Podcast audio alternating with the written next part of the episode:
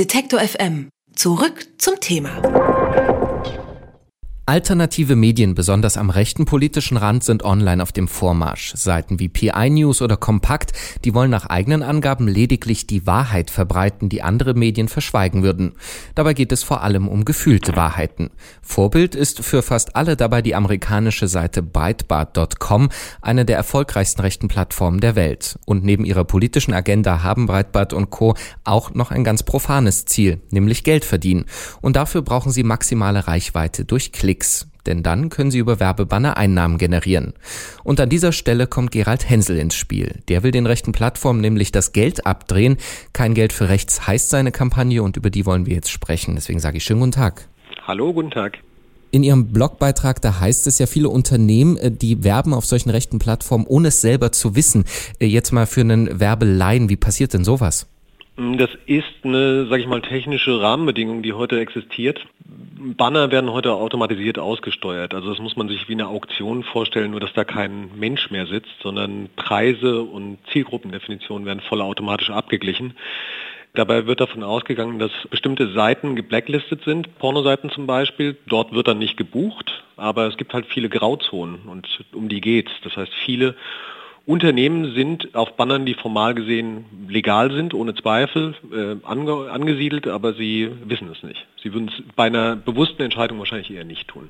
Mhm. In dem Artikel empfehlen Sie ja den Mitarbeitern jetzt äh, quasi der werbenden Unternehmen, ihre Arbeitgeber darauf hinzuweisen. Wie genau soll denn das funktionieren, dass sie dann das Geld den Seiten entziehen? Grundsätzlich gibt es immer die Möglichkeit, dass Unternehmen quasi Blogs oder Seiten blacklisten, also ihrem System sagen, dass dort kein Banner mehr geschaltet werden soll. Und es ist ja natürlich nicht nur darauf bezogen, dass eine Seite jetzt formal gesehen illegal ist, sondern ein Unternehmen sollte auch immer eine bewusste Entscheidung dafür treffen, wo sie zu sehen sind. Und das kann ja nicht nur sein, dass, sag ich mal, harte Pornoseiten jetzt geblacklistet werden, sondern ich interessiere mich ja auch für Marken. Also eine Marke hat ja irgendwo auch ein Umfeld. Und ich finde, dass in der Zeit, in der Unternehmen einfach faktisch keine Kontrolle mehr haben, wo ihre Banner stehen, man sich durchaus die Frage stellen sollte, wo man als Werbe- oder Medialeiter Banner stehen haben möchte. Das ist eine bewusste Entscheidung und wohlgemerkt, das ist kein Boykottaufruf. Das ist nur eine Frage der Transparenz. Mhm. Trotzdem geht unter Ihrem Artikel, Ihrem Aufruf äh, dazu ja sofort die Diskussion los, ob es eben um Zensur und Denunziantentum geht. Der Hashtag kein Geld für rechts ist ja auch, sagen wir mal, politisch aufgeladen. Wo ist denn die Grenze dessen, äh, was Unternehmen festlegen dürfen, wen sie unterstützen oder nicht aus Ihrer Sicht? Das obliegt jedem Unternehmen selber. Ich habe da keine Meinung zu. Es, es wird gerade so getan, als wenn ich hier Volksaufklärer wäre oder Unternehmen sage, was sie zu tun haben. Das äh, sage ich überhaupt nicht. Unternehmen sollen sich selbst bewusst sein, wem sie Geld geben. Und ich bin als Verbraucher daran durchaus interessiert, dass mein Geld in irgendeiner Weise dort angelegt wird, wo es irgendwo auch Nutzen trägt. Und ich möchte an sich als Unternehmer einfach kein Geld Marken geben, die mein Geld dann am Ende des Tages den Leuten geben, die meine Version von Demokratie zerstören werden wollen. Das mhm. sehe ich nicht ein. Wie haben denn äh, die Unternehmen darauf reagiert? Gibt es da schon Feedback? Extrem positiv, ja. Also wie gesagt, äh, das ist keine Hexenjagd, da gibt es keine Checkliste, ich führe da keine Liste. Also das ist nicht der Punkt. Ich kann auch nicht sagen, dass wir 60 Unternehmen angeschrieben haben, davon haben 58 positiv reagiert. Ich sehe, dass Unternehmen sich positiv äußern. Und ich sehe, dass gutes Feedback kommt und ich habe noch nicht einen Fall gehabt, wo ein Unternehmen gesagt hat, ich möchte das. Und selbst wenn sie das täten, wäre das natürlich völlig legitim. Da positive Resonanz, gab es denn auch negative? Ähm, auf Ihrer Seite sieht man zum Beispiel auch Ihre Mailadresse und Ihre Telefonnummer? Ja, natürlich. Also natürlich habe ich in den letzten zwei Tagen einen Shitstorm erlebt, aber das Schöne daran ist ja, das strengt natürlich an. Also wenn man Tag und Nacht von Tweets bombardiert wird und irgendwelche Leute, die über einen merkwürdigen Artikel schreiben, äh, das Schöne daran war, dass wenig davon wirklich intelligent war. Also wenn ich das Gefühl gehabt hätte, dass ich einen Punkt gesehen hätte, wo ich gedacht hätte, da ist echt ein Denkfehler gewesen oder da ist in meinem Modell was falsch oder ich bin, ich liege jetzt wirklich grundsätzlich falsch, aber es ist das Gegenteil der Fall. Es ist ein System, wo gerade Leute, die ich bekämpfen will, sich aufregen, weil es ehrlich gesagt wahnsinnig effektiv ist und das wissen sie. Mhm.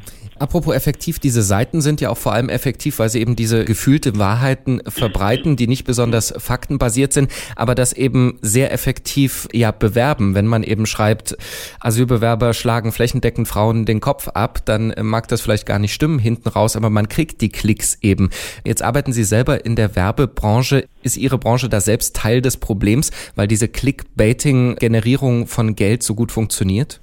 Na klar hängt das damit zusammen. Also ist meine Branche selbst daran schuld? Nein, das ist halt irgendwie eine komplexe Frage, weil ähm, die Werbebranche, die Marketingbranche ist ja keine homogene Einheit. Also da gibt's viele, viele, viele verschiedene Unternehmen. Da gibt's Mediaunternehmen, die Banner aussteuern, da gibt's Werbeagenturen, große, kleine. Und ähm, klar ist es insgesamt eine Branche, wo Menschen Geld verdienen wollen. Fake News und gefühlte Wahrheiten verkaufen sich ganz gut und das, das ist natürlich ein Problem. Aber wir haben in der Tat die Realität von zwei verschiedenen Newsfeeds in Deutschland mittlerweile. Also wer sich mal den Mühe macht, ich habe noch so ein alternatives Facebook-Profil, das darf Facebook nicht wissen, jetzt sage ich es im Radio, aber wo man mit einem Fake-Profil mal äh, auf AfD-Seiten zum Beispiel langsurft oder rechten Seiten, wenn man da mal ein paar Mal auf Like klickt, dann hat man faktisch eine andere Realität, als ich die jetzt heute habe. Da macht man eine Seite auf, da macht man einen Browser auf und dann geht eine Reise ab in den Kaninchenbau. Und das ist eine völlige andere Parallelwelt,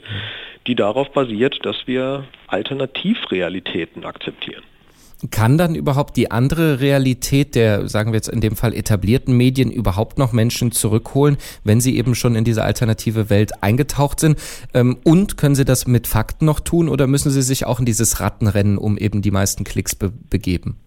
Naja, nee, also ich glaube schon immer noch, man müsste ja man müsste ja aufgeben, wenn man das Gefühl hätte, dass äh, jetzt nichts mehr zu lösen ist. Also ich glaube immer noch irgendwo an eine gute Welt. Ich bin da vielleicht irgendwie Idealist. Ich glaube immer noch, dass gute Politik, gute Politiker, NGOs, die Verantwortlichen sind für eine gute Welt. Und ich möchte nicht in der Welt leben, in der jetzt nur noch die schnellste Headline oder die beste Targeting-Methode Wählerscharen bewegt. Das ist ein wichtiger Punkt, datengestützt das zu tun.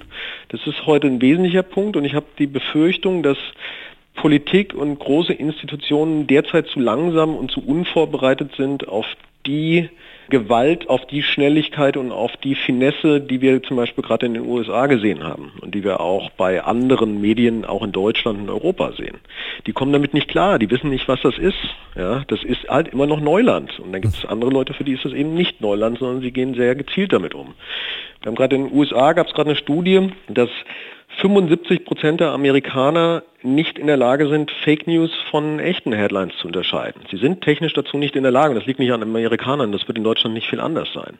Das heißt, ähm, wir leben in der Realität, wo man mit ja, Parallelrealitäten ähm, Macht gewinnt und ich habe da keinen Bock mehr drauf.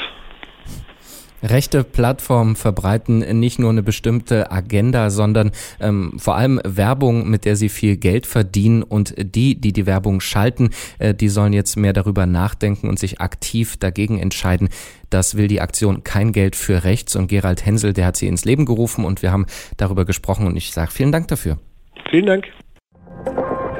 Alle Beiträge, Reportagen und Interviews können Sie jederzeit nachhören im Netz auf detektor.fm.